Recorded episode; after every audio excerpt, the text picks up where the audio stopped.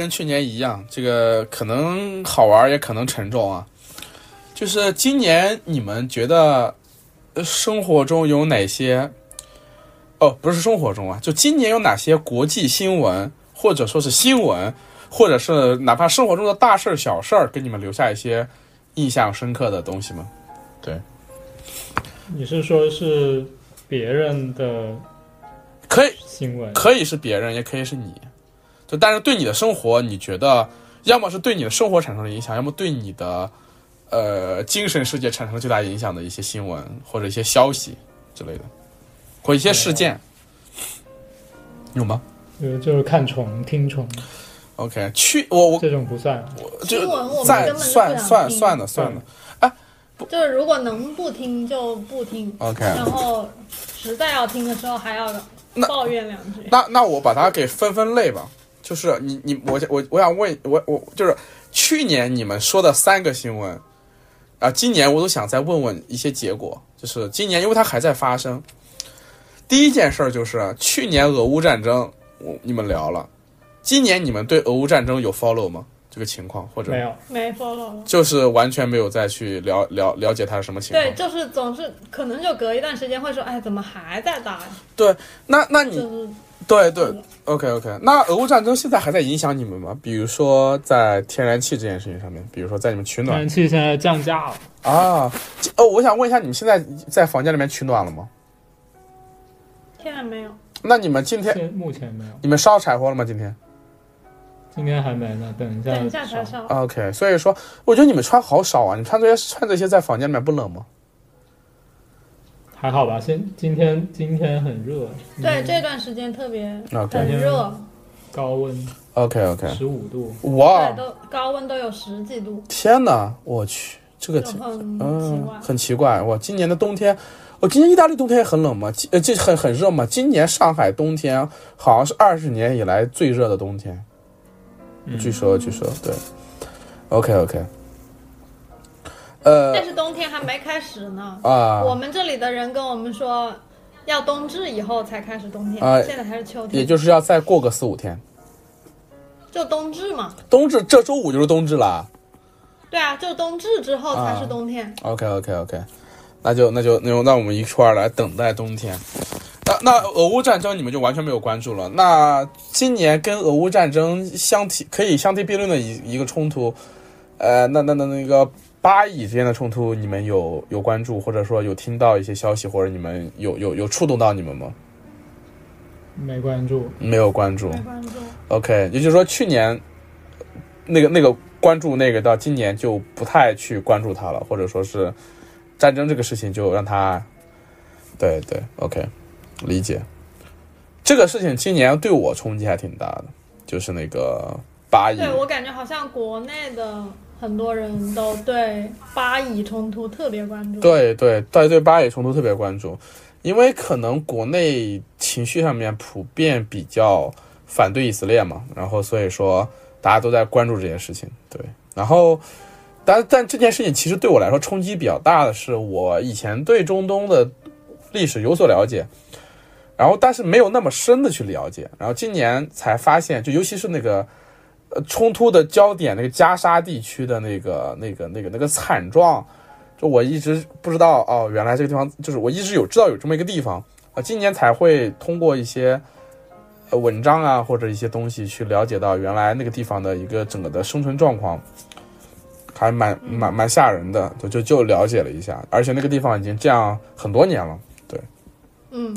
所以说嗯这个事情对我冲击还挺大的，而且尤其这件事情上面。我我我还会面对这种情况，因为我有一群朋友嘛，就是我朋友蛮多的，然后他们之间会，呃，有的人会支持以色列，有的人会支持巴勒斯坦，然后他们之间会有那种很很长时间的争论和那种，呃，出甚至会有一些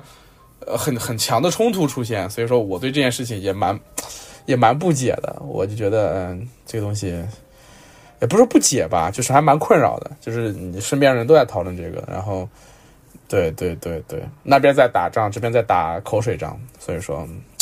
嗯，就很就很就很头大。然后，而且每出一件事儿，那你支持哪边呀？哎，我我跟你说，这个还真不好说。操，我他妈今今天一说，直接明天就真被我。我跟你说，我骂拿破仑没事儿，我辱法也没事儿。我今天要真说了，那我就我可以说，就我内心是比较倾向，嗯，呃，怎么说？首先肯定两边这次都没干人事儿，但是我觉得至少以色列还在一个国际的框架下去处理这件事情。虽然现在联合国都在谴，就大家大家对以色列有很多谴责，然后但是我觉得哈马斯它在我心目中就是个恐怖组织，对，就是个恐怖组织。然后而且他做的事情很多早就突破了底线。那么以色列现在干了很多也已经突破底线的事情，但是他突破底线的呃数量和、程度都还不如哈马斯。但是这件事情整体让我对整个未来都很悲观，对，就是，哎，或者或者我这么说，在这在这件事情上面，我会觉得你说谁对谁错已经没意义了。然后我觉得可能目前以色列至少还在还还在人类社会内，而哈马斯早就不在人类社会内了，他都把自己定义成一个那种那种组织了嘛。那么，但以色列和哈马斯这件事情让我觉得，让我有一种悲观。就是我觉得这个整个世界正在朝着十九世纪末那个方向去走，就是那个秩序、以前的共识、以前的国际秩序、以前的一些大家认为重要的东西，正在被往下拉。尤其是我在看以色列的时候，我会有这种感觉，就是你看以色列这个国家，它近几十年的历史，从它建国到现在。啊、呃，它从一个被压迫的民族到建国，然后到一点点变成现在这个样子，到到到到到整个的去卷入到这个，到卷入到这个冲突中去，到卷入到这个冲突中之后，他刚开始可能还想保持一个比较好的姿态，呃，但是被内部和外部的力量往下拖，拖得越来越没有底线，越来越没有底线。到现在开始干更多没有底线的事情，那么其实我现在可能内心还觉得啊，以色列可能要比哈马斯要强一点，但他们俩这个强一点这个程度正在慢慢缩小。那如果有一天他们俩都被拉到那个我不管不顾了的那个状态的时候，我觉得可能就是我们期待已久的第三次世界大战，对，然后对期待已久的第三次世界大战可能就是那个时候了，对，所以说我会有这种感觉在。因为今年这个这个消息传过来之后，会感觉到，就很多事情在过去的那种国际秩序下很难想象会发生，但它就一件一件的在发生，所以说还是比较担心的。那那我们对应一下去年的第二个新闻啊，去年的第二个新闻是什么呢？去年的第二个新闻是，呃，全球变暖的问题，就是今年你们觉得意大利有比往年更暖吗？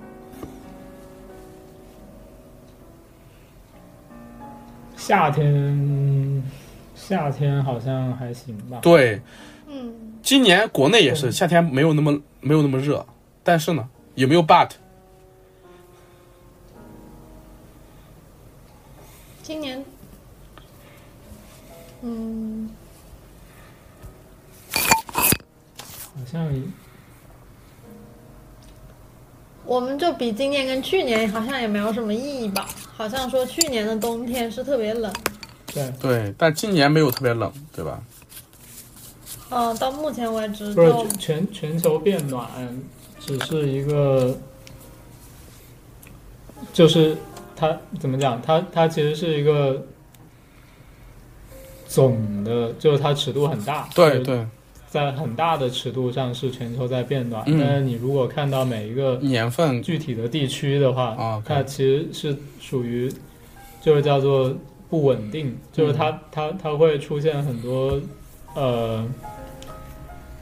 极端的天气，对。就是它有可能更冷，有可能更暖。exactly，也有可能，也有可能。比如说下雨就下巨大，对就会到处都决堤呀、对对对，，exactly，所以全球全全球变暖，它只是在呃，它只是一一个代名词，对对。气候变化的一个代名词，哎就是你。对对，嗯。呃，对，所以说就是这个。今年有没有一些极端气候引起你们注意？说实话，今年我还蛮关注这方面的呢。你离你们蛮近的一个地儿，你们应该知道那个利比亚、利比里亚还是利比亚，在你们那个地中海对面，在意大利对面。今年那个地方闹飓风，把一个古城给直接吹没了，你们听说了吗？没有哎，哇，那个新闻在国内，不知道在国内，我觉得也不是所有人都关注，但我不知道怎么回事，我看到了，然后我们群人就讨论这个事儿，那个事儿我觉得还蛮大的，你们回头可以搜一搜，就是就是往年，就是就就是往年，呃，就是你们地中海飓风好像是从地中海往北飞吹，是不是？我不知道，他他他怎他他他怎么转，我还真不知道。但是我今年看到那个消息是说，本不该出现季风那个飓风的季节，出现了一个飓风，巨大。然后那个地方是沙漠嘛，利比里亚那个古城是沙漠，那个沙漠本来就是土房子，然后那个那个那个那个沙那个那个那个古城还在那个呃海边儿，然后那个那个风飓风好像相当于说从另外一个地方登陆，打了一个回勾拳，就正好从那个古城正中央往海上面一推，然后把整个城给拉到海里面，有几几千人还是上万人直接给卷到卷到海里面。当当时就这个新闻把我给看傻了，你知道吗？就是就是就是就是就是这一个城市直接给吹进海里面，也太牛逼了！就我当时就觉得我操，就把我吓着了。这个新闻就是当时这个新闻，当时在我我们那群朋友里面，大家会觉得这是一个极端极端气候的典例，极端极端极端情况的一个典例。然后就是国内今年虽然不热，但国内今年的这个雨灾特别严重。呃，嗯，然后我自己认识的朋友，一个在河北的，就是那个涿州，你们应该有听说了。今年哦，那个书对书的什么仓库淹了，，对，那个那个地方，一方面书的仓库淹了，另外另外一方面就那个地方，呃，水灾到就是到十月份的时候，好像都没泄下去，那个水，就是整个把城、一个城市给泡着。然后黑龙江今年也出现了水灾，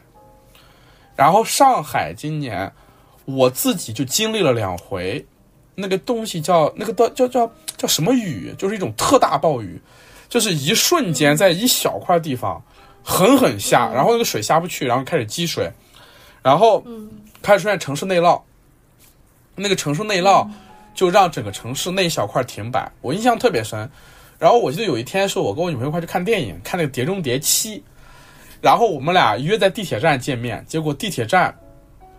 外面突然天降大雨，好多人就出不去，那个那个水特别大，然后好多人被困在地铁站里面，我也我也被困在地铁站里面，然后地铁站里面就就坐着横七竖八坐了好多人，我拍了好多照片，就是那个极端气候，它有时候可能是水灾，有时候可能就是一场大雨。我我我好多人都说从来没见过这么大的雨，然后我就去去搜了一下，我去搜了一下，就是到底为什么会这么多水灾？然后他们好像说，就是说这也是气候变暖和厄尔尼诺现象，然后再加上那个什么副热带高压的什么变化，我反正听不太懂啊，就反正就会导致。呃，雨水变多，而且就这种局部的特大暴雨，而且这种雨是那种容易出现在那个海拔突然变化的地方和温差极大的地方。然后这两种地方就是一种那个海拔突然变化的地方，就是我们中国的什么太行山呀、那个第二阶梯和第三阶梯的那个交界处那里。所以像郑州和河北和黑龙江这些地方就容易出现大雨大水灾。然后他说这个，我觉得挺有道理，因为前几年郑州有水灾嘛。然后第二个呢，就说因为这个城市有热岛效应，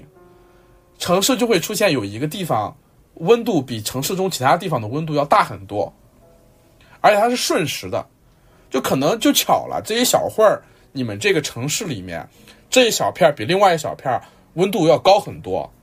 然后这个地方就会形成一个局部低压，好像是。然后这个低压就会像一个漏斗一样，把附近方圆几公里内的所有的水，全漏到你这一个地方，然后就就狠狠浇你一下，然后这种灾害会越来越多。然后我我我我当时就我因为我今年夏天就查这些东西，查查完之后我就觉得，就是有那种自己就在生活在末日之中的这种感觉一样。我操，就是说，呃，以前大家觉得气候变暖，就像你们写的那个文章一样，就是在家里面那个后院儿的那个后院很远很远很远，对不对？气温怎么对什么环境问题之类的，我记得现在就很近了，就很近，就是气候气候灾难就在你眼前，然后我觉得会有一种，就你你说人的适应力也是真强，就大家也这么过来了，今年这一年，但是呢，你又不知道明年是啥样，就我觉得这个状态还蛮还蛮吊诡的。然后我今年反正。我我搞我我弄完那些之后，我当时就在想，我操，这还搞什么建筑啊？不搞了呀，就研研究去建那个避难所吧，对，这还搞什么建筑？没什么好搞的了呀，对吧？这这怎么搞啊？这这这这这一一场大雨全给你浇了，对，所以说还 还蛮还蛮还蛮还蛮冲冲击我的，就是在我气候问题上面，我觉得对我冲击还挺大的，嗯。所以对你的冲击是在于你的作品会被冲到会被冲到海里。不不不不，这倒不是，就是就是就是你你会看到，就是本来这些极极端灾害，你以为是十年二十年后再出现的事情，但是它去年、今年其实年年都有了，就是从今年之后开始，整个华北平原和东北平原上面这种水灾应该就是年年有。就我看那个研研究报告里面，至少是这么说的。就他预测，反正就是以后就是年年都有了。那不知道就是会落在哪个城市。今年是去年前年是郑州，去年是涿州，那那今年是谁？你不知道，就这种感觉，就觉得有点俄罗斯轮盘赌的感觉。就来吧，下一下一次可能就是你。对我觉得这个还还还还还还还还蛮神奇的。对，这个那这种事情会让你对生活上。的一些，嗯哼，呃，日常的行为做出一些改变吗？我觉得，哎，你这你说这个点很好，我操，这个点非常的非常的发振聋发聩啊！然后去年我们还俩好像聊过这个问题，就是在在在在生活方式上面，我觉得就我自己而言，我说实话啊，我觉得真的是变化。不是很大，就你说我有没有，呃，因着这个东西改变一些自己的，比如说饮食习惯呀，或者是消费习惯吗？有，我去年跟你们说过我一些消费习惯上面的变化，但我也就止于此了，就再多我也没有再再做，对，就这样，嗯嗯，对，就是焦虑是有，但是行动还是对，然后。对，如果说行动上面有一些变化的话，就是我在思考去搬到中部哪个城市，就是跑路了。呃，对，将来往哪边跑比较合适？这个东西有有想过，有出现过这种念头，对，非常现实，对，嗯，OK。但我觉得我我思考这些东西，我觉得还我们还蛮那个什么的，我们还蛮蛮映照的，就是我会通过新闻去。了解这些，那你们可能会可能会从比如说昆虫啊，更更跟身边相相近的这些东西去感知这个变化。我觉得你们应该也会有，而且这个感知这么这几年来的，就这几年来，其实我觉得这个东西越来越明显。因为去年热热到一个很很难以想象的地步，就是我从从出生到到现在就没有觉得哪个夏天这么热过。去年就是那种感觉，啊，今年又是又是今年又是水灾这个东西，我从来没有关注过。但是现在我又觉得我，嗯，觉得是还。但是我们其实那个感觉，呃，怎么讲？就是因为你跟自然接触比较多的话，你也不太会完全被那种不好的东西席卷，嗯，因为因为我们是。处于一个，就就是在知道它在变糟的同时，我们自己其实是很无知的一个状态，所以我们又在不停的去看新的东西。嗯，就它还它虽然，比如说我们知道昆虫的数量在减少，但是我们自己本来什么昆虫都不认识，嗯所以它再减少，那对于一个无知的我们而言，它也是只要我们去看，那就会有新的，就每天都能看到新的。嗯所以，嗯、就是你说我们在这里会看到一些现象，其实也不尽然，因为，呃，那那得是基于我，比如说我们已经知道这里有些什么东西了，然后嗯比如在这里我们已经知道了十几二十年，然后完了之后发现哦，才能看出一个趋势。但是对于我们而言，可能我们今年才认识这一个虫，嗯，所以我们其实不知道它到底有什么样的变化。嗯嗯嗯但是对于我们而言，知道它就是比不知道它要好很好很多。对要要要要，就是是一件好事。嗯，对，是件好。所以在就是如果你直接去接触自然的话，其实反而不会哦，完全被一些不好的东西所嗯。呃，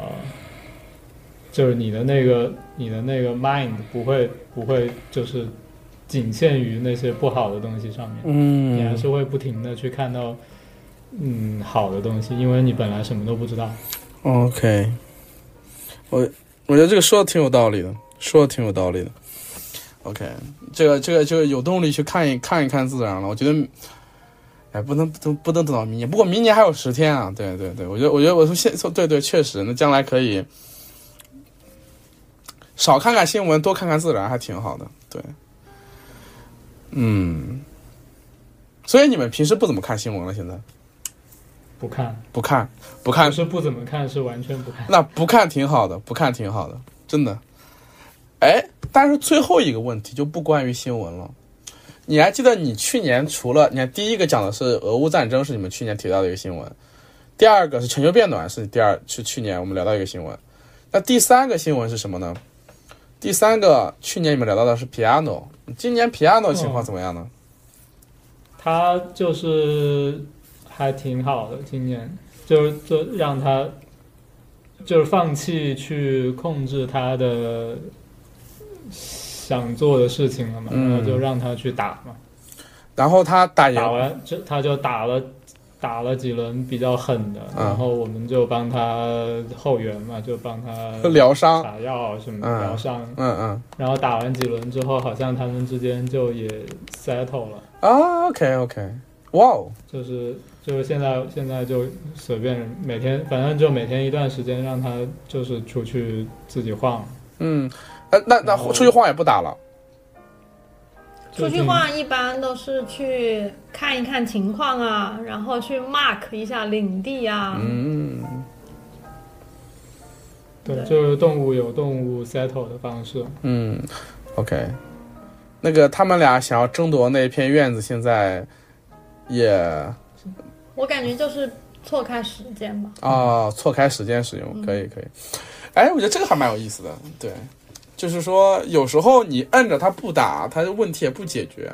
打一打到最后就是就是其实是我想通了，就是 你你你去你如果如果就比如说有一个人他天生就很暴力，嗯嗯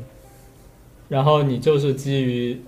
你自己不想暴力的这一个点就去限制他去打，嗯这个其实对于他而言是一件很残忍的事情。嗯，OK OK，所以说暴力有时候也是一种天性啊，它是一种天性。就他没有办法，他 他会他会憋死。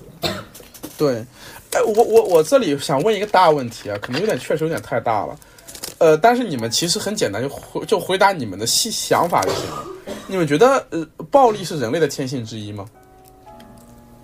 我不知道，我不 care，但是我我现在起码知道它是某些人的天性。啊，是某些人的天性。对啊，我觉得我是觉得有更 peaceful 的人和更暴力的人，就是可能跟你的那个基因有关。呃，我我我我也会有这种觉得，就是我会我会觉我会觉得可能人在基因上面或许有这种倾向，就是更好斗的和更 peaceful 的，对。啊，那行，但但我觉得他确实还是天性之一。对，对对，所以说我在平时生活中也看到很多人处理问题的方式就是打一架，打出个胜负来。嗯或者多打几次，打个平衡出来。也其实其实打只要就是他他在大多数情况下你也打不死嘛，对吧？对，对我觉得所以对，但是就让他去打嘛，但是人打仗还是会死人的，所以这个是比较打仗还是会比较要命的事情。打仗对，而且打仗的对我而言的一个问题是，它其实很 conceptual，就是它它很它很抽象。对，有就是打仗，它是基于很多抽象的理由去打的。嗯但是如果是人跟人打架，我觉得就比较具体。对，我觉得也是。所以说，所以说，就刚才我们第一个聊那个新闻，就是说，无论是俄乌战争还是巴以冲突，他为了一些很抽象的东西死了这么多人，而且就是因为死了这么多人，让这个抽象的东西它更包袱更重，所以这就会很让人悲观。不过现在我也可以尝试着不去想这些事情了。对，OK，抽象的东西的问题在于它可以无限上纲，对，对，所以就是它的那个解读的空间特别大。所以然后你就看谁讲故事讲的讲的讲的漂亮，讲的呃怎么讲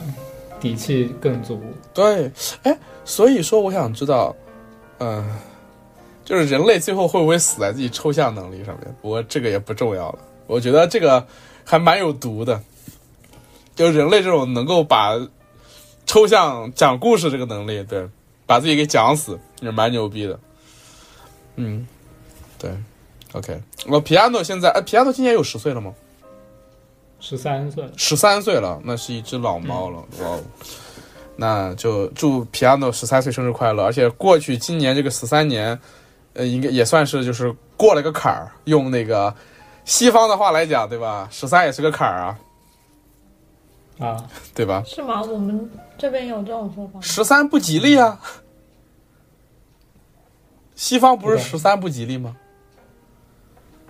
对，但是不知道有没有觉得说对十三岁 我就这么一说嗯了，我开玩笑了。但是你看，咱这个中国这边是有的，七十三、八十四啊之类的，对。七十三本命年，不不不，七十三八十四这个梗你们知不知道？不知道。不知道哇，你们不知道这个梗吗？就是七十三岁和八十四岁是中国人寿命上的两个梗，就是两个两个坎儿。不知道，因为孔子活了七十三岁，孟子活了八十四岁。啊，这样子，对，所以说很多人就会觉得我操，我何德何能比他们俩活的岁数大？真的，真的假的？真的，真的不骗你，不骗你。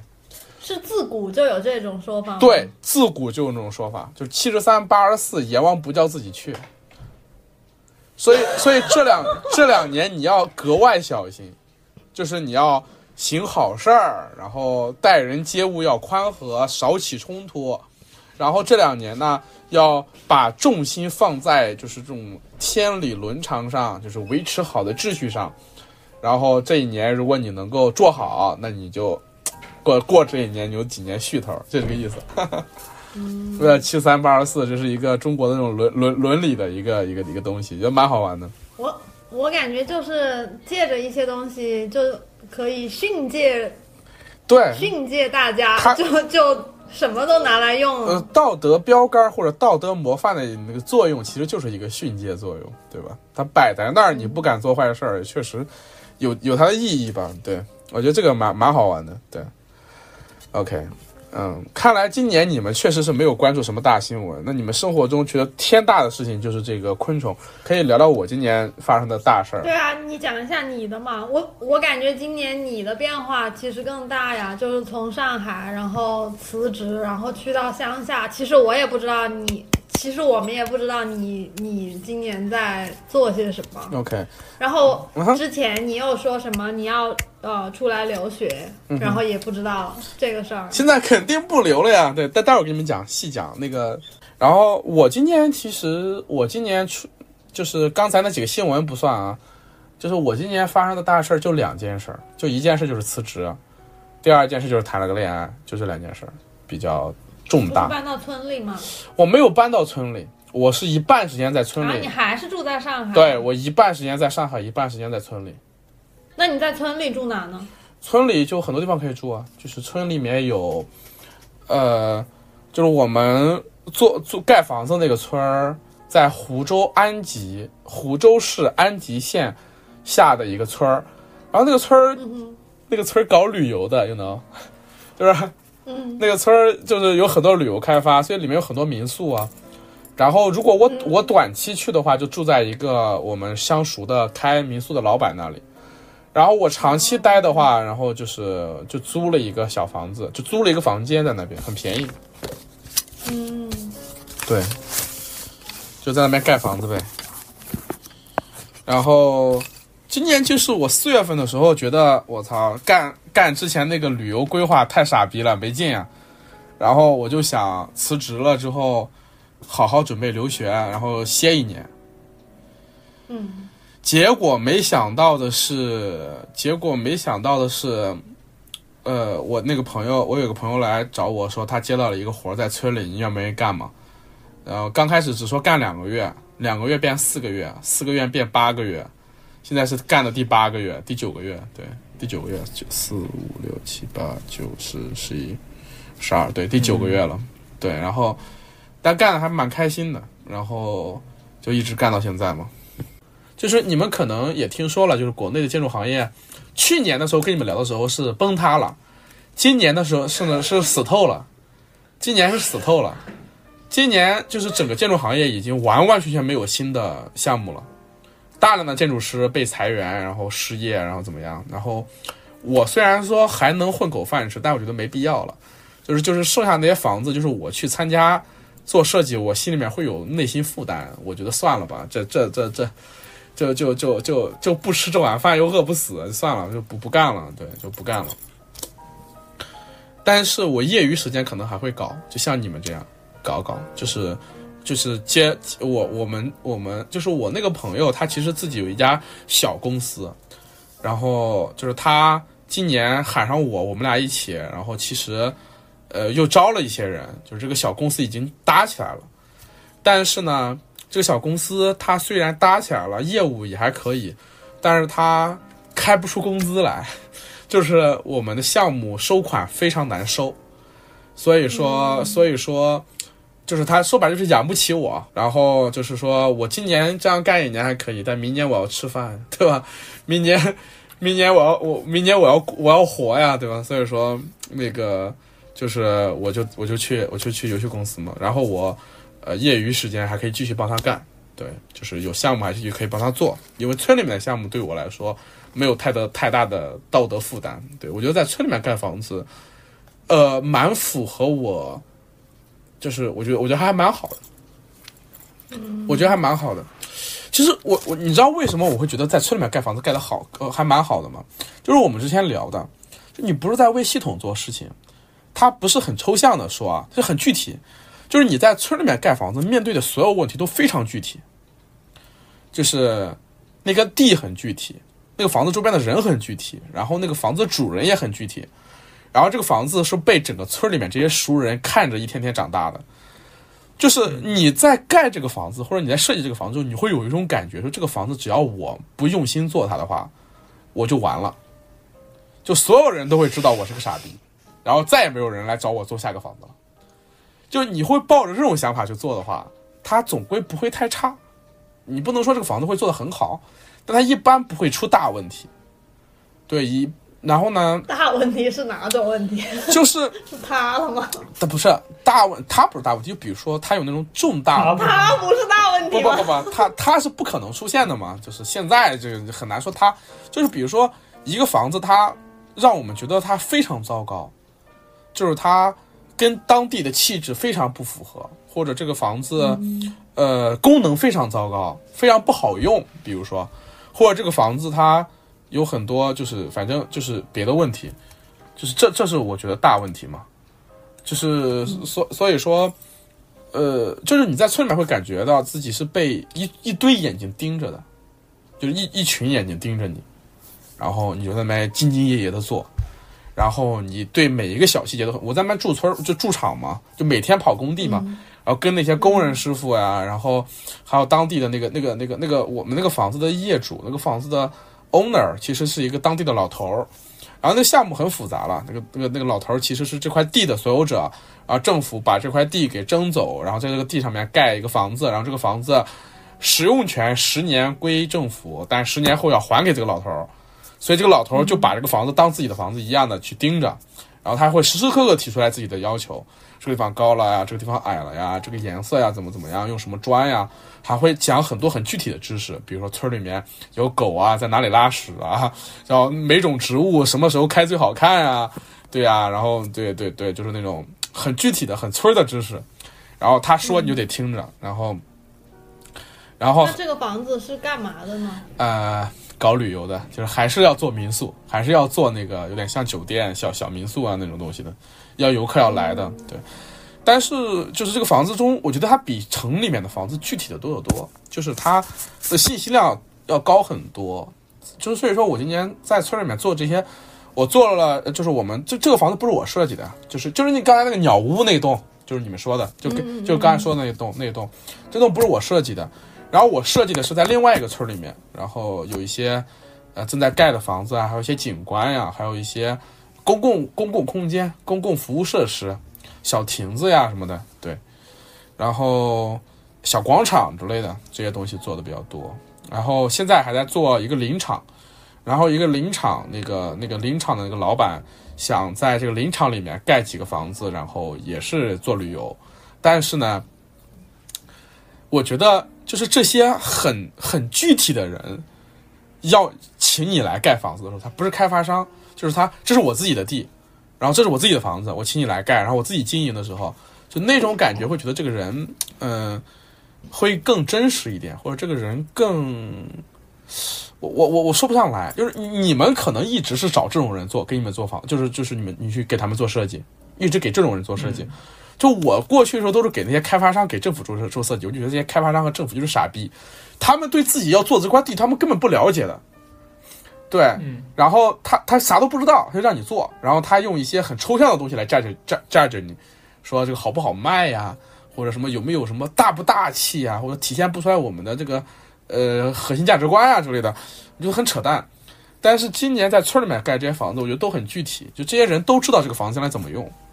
或者这块地怎怎么用，然后他们会给我提很多很具体的意见，然后我就呃跟他们盖，盖的过程就是。设计的过程就是不断的聊天，就是每天就是聊天，白天是跟他们聊天，晚上还是跟他们聊天，对，然后聊完之后第二天再去干，我觉得，呃，反正比过去盖房子的大多数时候都要都要都要觉得安心，就是踏实，嗯，对对对，就感觉很踏实。然后你跟他们聊完之后，或者你看着场地，有时候就站在场地边上一边看着，然后一边跟他们聊，然后你就当场就说，那就这道墙这样砌，然后那道墙这样砌，然后那个地方椅子那样放，然后这种就很踏实，就做的很踏实，就这种踏实感受我过去从来没有过的，所以说我觉得今年在那个村里面盖的，其实开心是蛮开心的，对。然后明年如果还有这样的项目的话，我还会去帮他做，对，就是业余时间就帮他们做嘛，对。然后因为村子离这边很近嘛，我们开车过去三个小时，然后我哦，那还近啊，很近，很远呢。哎，还好了，就是那哥们儿有车嘛，就我们一般都是，呃，开车过去半天，然后在那边待个三四天，然后再回来，然后在上海做设计，然后再过去，然后如果集中的施工的时候呢，我就住在那儿，然后盯着，然后对，所以跟当地的人也交流比较多一点。就是我我今年做完这些房子之后，我的感觉就是，就爽了嘛，就是哦，知道原来这样才是做建筑，就这样才是搞建筑，之前那样都是缺的，都不是搞建筑。之前给开发商做设计，那不叫做设计，那叫讲故事，对，那是真是讲故事，对，就那给开发商做设计，我觉得就是讲故事；给政府做设计也是讲故事，就是你要用一套很抽象的东西去说服他们买你的方案，嗯，但是给村民做设计，还很具体，它一点都不抽象，然后让我觉得这才是做设计。我们很多时候方案确定就是在那个现场站在那里，然后几个利益相关方在一起定下来的，对，所以说我觉得这才是做设计。然后当我认清楚这样才是做设计的时候，我就觉得，那你回到上海，用讲故事那种那套那那种方法去做设计，那我与其就不做那种了，对，就是以后我但凡做设计、做建筑，我就要做这种具体具体的，那有就做，没有就不做，没有那我就靠纯讲故事来养活自己。我我何我何必拿建筑讲故事呢？对吧？我自己纯讲故事，我能养活自己，对吧？然后那有具体的房子再来找你设计的时候，你再去做。对我觉得这样就挺好的。对，所以今年在呃职职业上面，我觉得我算是我觉得我算是想清楚了。对，要么就纯讲故事，要么就纯做设计，就不就不干那个两个结合在一起的事儿了。那个太傻逼了。对，那个那个太没必要了。对对。嗯，对，就这个事儿还挺好的，对，嗯，我觉得，我觉得我今今年能谈得上恋爱，跟我辞职也很大关，有很大关系。